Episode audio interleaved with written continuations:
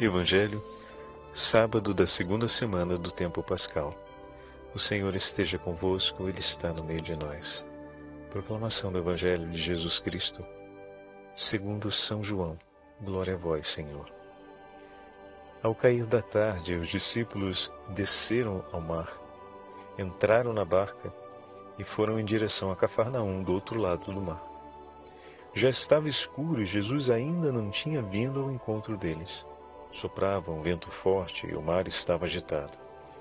Os discípulos tinham remado mais ou menos cinco quilômetros, quando enxergaram Jesus andando sobre as águas e aproximando-se da barca, e ficaram com medo. Mas Jesus disse: Sou eu, não tenhas medo. Quiseram então recolher Jesus na barca, mas imediatamente a barca chegou à margem para onde estavam indo. Palavra da salvação. Glória a vós, Senhor. Sábado da segunda semana do tempo pascal, em nome do Pai, do Filho e do Espírito Santo. Amém. Queridos irmãos e irmãs, hoje a Santa Liturgia nos dá a graça de continuarmos a leitura do sexto capítulo do Evangelho de João. Logo após a multiplicação dos pães, como ouvimos na narrativa do Evangelho de hoje, o padre pega aqui o texto. Muito bem. Jesus, porém, sabendo que viriam buscá-lo para fazê-lo rei, refugiou-se de novo sozinho na montanha. Assim terminamos a leitura do Evangelho de, 11, de ontem no 15 capítulo, no 15 versículo. Hoje começamos no 16. Ao entardecer, seus discípulos desceram ao mar e subiram num barco. Dirigiram-se a Cafarnaum, do outro lado do mar.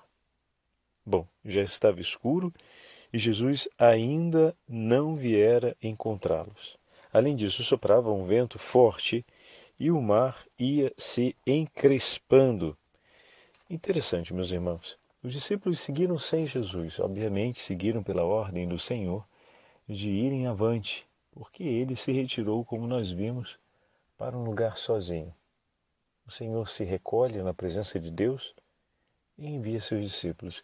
Os discípulos não deliberaram de seguir como queriam, para onde gostariam de ir. Provavelmente o Senhor deu a instrução, como ouvimos na narrativa dos sinóticos, o Senhor diz para que eles sigam para outra margem e permanece sozinho em oração.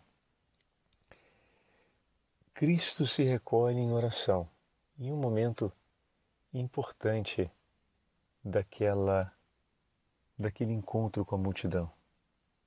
A multidão tentava proclamá-lo rei, mas Jesus não veio para um trono nesse tempo.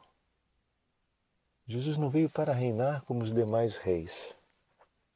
O seu cetro o cetro que um rei traz nas mãos, Cristo Jesus trouxe, como vimos na noite de Páscoa, a cruz. Com a cruz, ele anuncia, ele, melhor dizendo, demonstra o seu poder. O seu poder sobre a morte, o seu poder sobre o pecado, o seu poder sobre todas as coisas. Cristo venceu a morte e nos trouxe a vida. A multidão queria proclamá-lo rei, segundo a tradição mosaica e segundo não apenas as profecias, mas as revelações de que estava por vir o rei Messias. Mas como o próprio Senhor disse a Pilatos, o seu reino não é desse mundo. Jesus se recolhe na presença do Pai em oração. E o que o Senhor levou em oração naquele momento? É uma pergunta que nos acompanha com um pouco de curiosidade, mas também podemos olhar, não com curiosidade, mas à luz do décimo capítulo que nos fala sobre o bom pastor.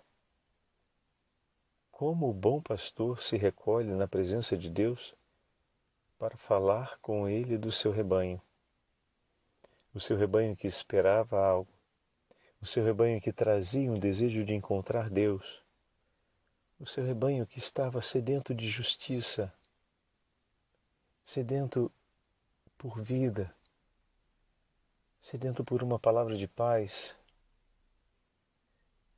Estavam como ovelhas cansadas que caminham sem pastor. Em outro momento, o Senhor olha a multidão e se compadece da multidão, essa mesma multidão que é olhada por Jesus em diversas passagens do Evangelho. Ora, o Senhor ora com compaixão, porque são como ovelhas sem pastor. Em outro momento, olha e se preocupa com eles, como agora. Em outro momento, como no caminho do Calvário, levanta não mais diante de uma grande multidão, mas de uma pequena multidão que o cerca, não tão grande quanto essa, mas misturada com aqueles que se compadecem de suas dores, com aqueles que sofrem unidos às suas dores, com aqueles que desejam as suas dores. E olhando para essa multidão que o cerca, conforta as mulheres de Israel, como rezamos na Via Sacra. Tem uma palavra de consolação. Em outro momento, ele é pressionado pela multidão e sente o toque na orla de suas vestes daquela que tocou o seu coração, pois tocou em suas vestes com fé. O próprio Senhor falava disso em outro momento e nós recuperamos em uma das meditações. Cristo ressuscitado é agora visto não mais com os olhos da carne, mas é visto com os olhos da fé. E aquela mulher, conhecida como hemorroísa, toca as vestes do Senhor cheia de fé, e o Senhor sente o seu toque, se deixa tocar, sente o seu toque e para o seu caminho para olhar para ela. Esse é o Senhor que olha a multidão compadecido, de maneira zelosa, com o cuidado do bom pastor, que conhece a cada um dentro dessa multidão, que se dirige a uns e a outros conforme a justiça e a verdade. Esse Senhor se recolhe na presença do Pai e leva diante do Pai tudo isso que tem em seu coração. Pois ele não vê a multidão como um todo, mas cada um que está ali. Ele vê ao mesmo tempo toda Israel presente ali. E naquela pequena multidão, todo o cosmos, ou seja, todos os homens, todo o rebanho a ele confiado, a multidão dos filhos de Adão, que são mais do que aqueles da casa de Israel e que esperam pelo dia glorioso do Messias, que será anunciado e que triunfará sobre o madeiro da cruz, vencendo a morte e nos garantindo a vida eterna. Com que coração o Senhor não rezou pela necessidade de cada um daqueles que estavam ali? Com que palavras o Senhor não glorificou o Pai? Ele que disse que o Pai atraiu para ele e ninguém vai até ele se não for guiado pelo Pai. E ele, quando for levantado na cruz, atrairá a si todos os povos. E aquela multidão que vem até ele. Com que coração o Senhor, que no Evangelho de Lucas aparece tantas vezes, bendizendo e glorificando o nome do Senhor, onipotente, o nome do Pai, naquele recolhimento silencioso, com que palavras o Senhor não glorificou ao Pai? por essa multidão que o Pai conduz até Ele, para ouvir as Suas palavras, para testemunhar os Seus sinais, os Seus milagres, para acolher o anúncio do Evangelho e, por fim, professarem a fé no nome do Deus vivo. Ele que incessantemente diz e repete: Todo aquele que vir a Ele e guardar Suas palavras terá vida eterna, pois o Pai desde sempre sempre nos criou para que tenhamos vida e vida em abundância. Quantos são os homens e mulheres que vêm ao seu encontro buscando a vida que só Deus pode oferecer por eles? Seguramente, meus irmãos e minhas irmãs, aquele tempo de oração foi um tempo tão íntimo de Jesus com o Pai, mas um tempo tão nosso. Um tempo de diálogo íntimo entre o Pai e o Filho, cujo tema, cuja preocupação,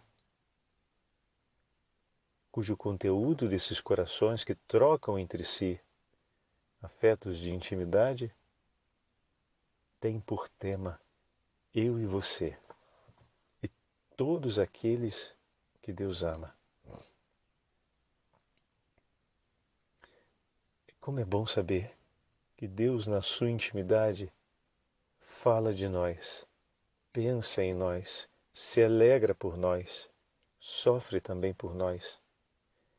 E nós, na nossa intimidade, pensamos em Deus, falamos de Deus, nos alegramos ou choramos por Ele. Na nossa intimidade, quando estamos sozinhos, falamos sobre as coisas de Deus com o nosso bom Deus. Ou então, quando estamos sozinhos ao lado daqueles que amamos, se pegamos o exemplo do pai e do filho, temos o hábito de falarmos sobre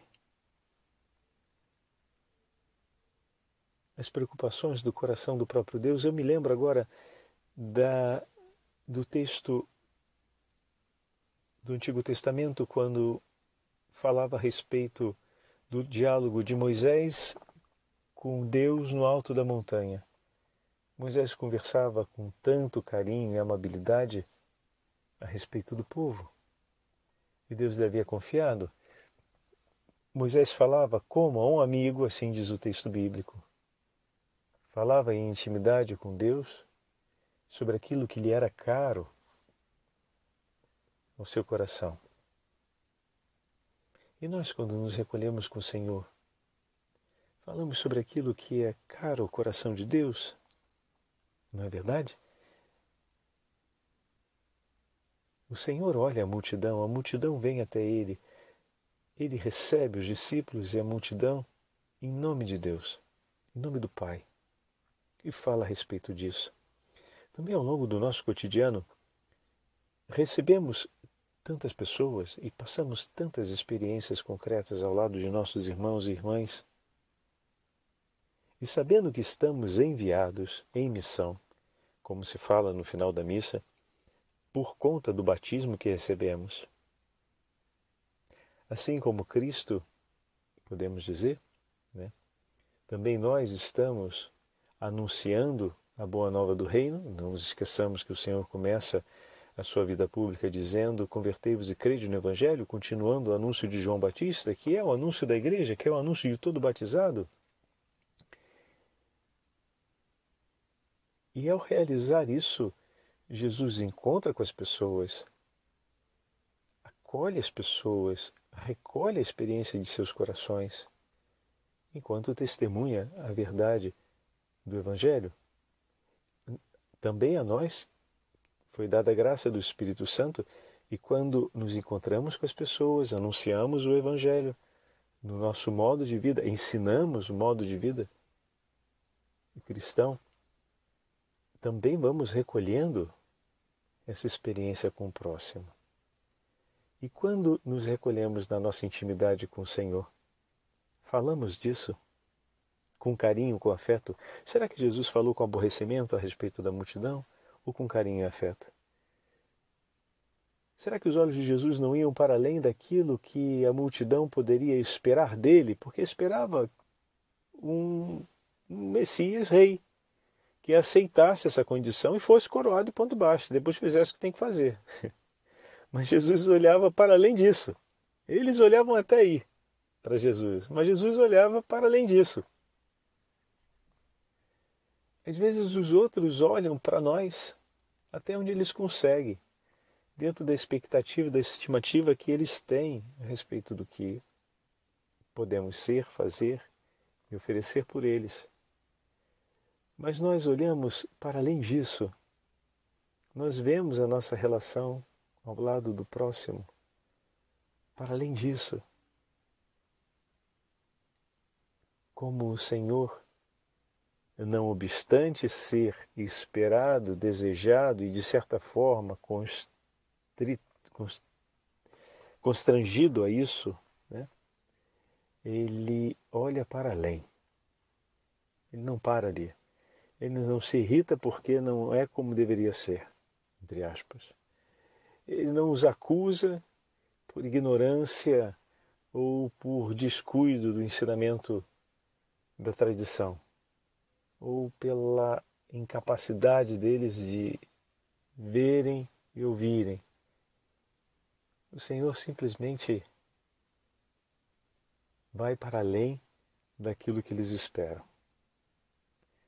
Eles esperavam um sim e uma boa disposição para cumprir aquilo que seria, digamos assim, politicamente correto. Você faz bem as coisas, você demonstra ter sucesso, você traz sobre si sinais que são divinos, agora, para ficar bem, aceita e segue adiante e nós estamos contigo. Seria o politicamente correto ou conveniente? É, mas Jesus frustra eles, né? Segue o seu caminho. Não é a sua hora, não é rei para esse tempo, como vai dizer Pilatos. Mas o Senhor não vira as costas para eles porque agiram assim. O Senhor não os acusa, não, os, não dá neles uma paulada moral porque não viram o que deveriam ver. Estão percebendo a delicadeza de Jesus? Jesus vê além e, por ver além, permanece para ajudá-los a, com Ele, compreenderem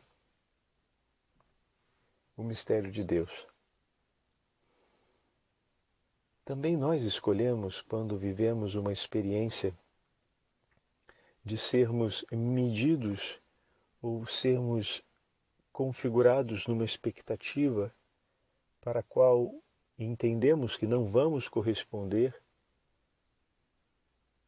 porque não é aquilo que o Senhor espera para nós e não é aquilo que é a proposta que Deus faz para a nossa vida, ainda assim conseguimos com mansidão ir para além disso e permanecer ao lado dos nossos irmãos sem gerar uma atitude de separação ou de repúdio para ajudá-los a ir além, a ver além, a sentir além. Imagina quantos talvez não tenham virado as costas para Jesus por Jesus não ter aceitado ser coroado ou ser levado para que fosse proclamado publicamente como rei. Muitos se talvez tenham se irritado com ele. Nós vamos ver em um determinado momento do Evangelho que muitos viram as costas depois do discurso do Pão da Vida, por exemplo. Ou quando o Senhor faz a apresentação do seu sofrimento e do possível, inicialmente possível, né, na compreensão deles, possível falimento, é, muitos viram as costas e se vão. Mas Jesus não vira as costas para eles. Eles se foram, mas Jesus permaneceu e foi ao Calvário por eles também.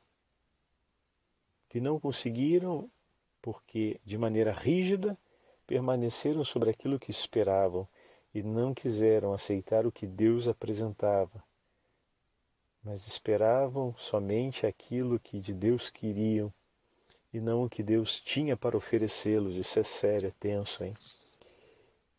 Porém, o Senhor permaneceu por eles. Que o Senhor nos ensine a permanecermos assim pelos nossos irmãos. Na continuação do Evangelho de hoje, acontece essa imagem tão bonita. Os discípulos remaram, eles estavam em um momento difícil, o mar se agita, não há aqui aquela tragicidade presente nos sinóticos a respeito de Jesus que vem ao encontro deles. Né? Então, se voltamos aqui, versículo 18: Além disso, soprava um vento forte e o mar se encresp... ia se encrespando. Tinham remado cerca de 25 ou 30 estádios quando viram Jesus aproximar-se do barco caminhando sobre o mar. Ficaram com medo. Jesus, porém, vocês vejam que é mais enxuto, mais enxuta a narrativa de João. Jesus, porém, disse-lhes: Sou eu, não temais. E eles imediatamente compreendem que se trata de Jesus. O medo cessa, mesmo diante daquele, daquele acontecimento sobrenatural, extraordinário. Basta a voz de Jesus: Sou eu, não temais o medo cessa e eles quiseram então recolhê-lo no barco, trazê-lo para junto. Se apresentaram a favor de Jesus. Né? Recolhê-lo no barco. Vem para cá, deixa a gente tirar o senhor daí que a coisa está feia. Jesus estava caminhando sobre a água, meu amigo. Você vai querer ajudar ele para quê? Não está vendo que o homem está por cima de tudo?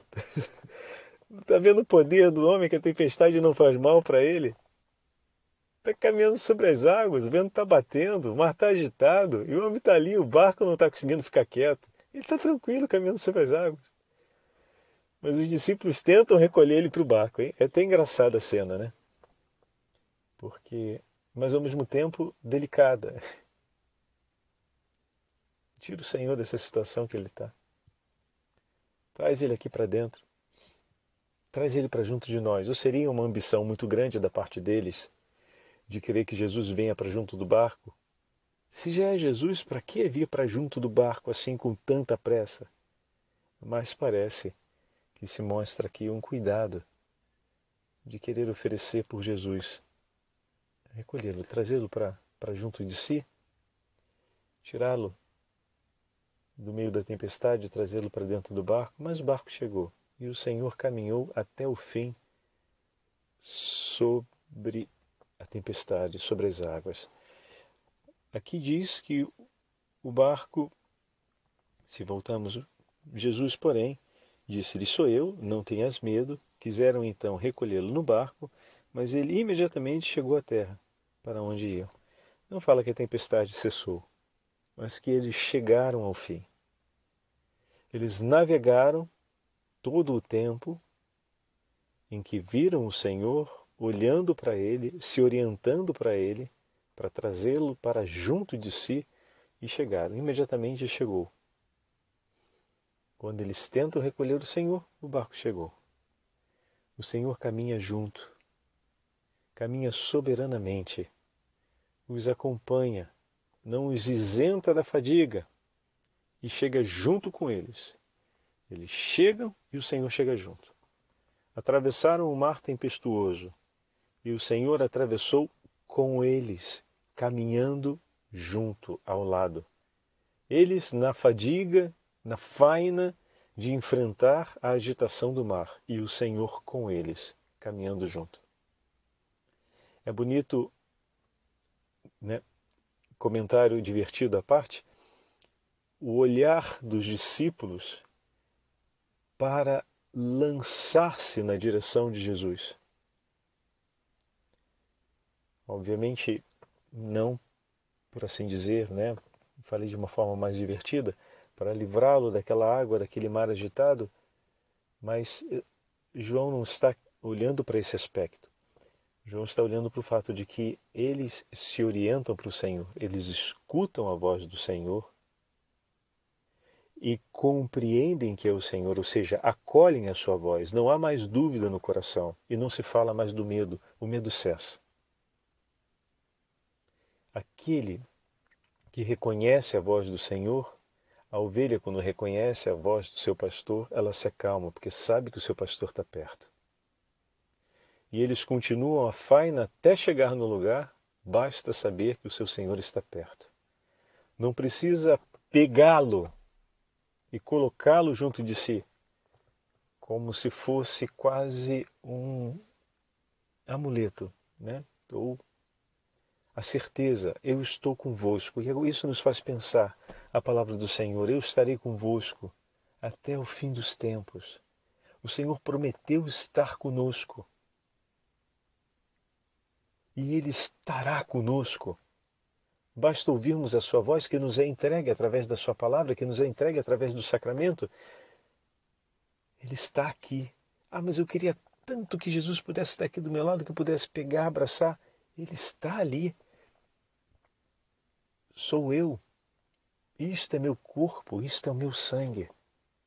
Toda vez que dois ou mais estiverem reunidos em meu nome, eu estarei no meio deles. Sou eu, eu estou aqui. Como foi bonita aquela oração de São Basílio. Se leu-se aqui, o padre leu ontem para vocês. Do Senhor que está ali, que acompanha de perto cada coisa, cada passo na nossa vida. Senhor, como é bom saber que o Senhor está conosco caminha conosco. Caminha sobre o nosso medo. A tempestade nos ameaça, mas o Senhor caminha sobre as águas que se agitam. O Senhor domina sobre tudo aquilo que nos ameaça. Olha o anúncio aqui daquilo que será o triunfo do Senhor sobre a morte, a vitória triunfal de Cristo sobre a morte. Sou eu, não tenhas medo. E o Senhor está no meio de nós. Então, essa, esse sinal muito significativo do Evangelho de hoje é um chamado para a preparação dessa que vai ser a terceira semana da Páscoa. O Senhor está caminhando conosco, está no meio de nós e nós vamos passo a passo rumo à celebração de Pentecostes, vivendo a alegria da presença do Senhor que nos acompanha todos os momentos.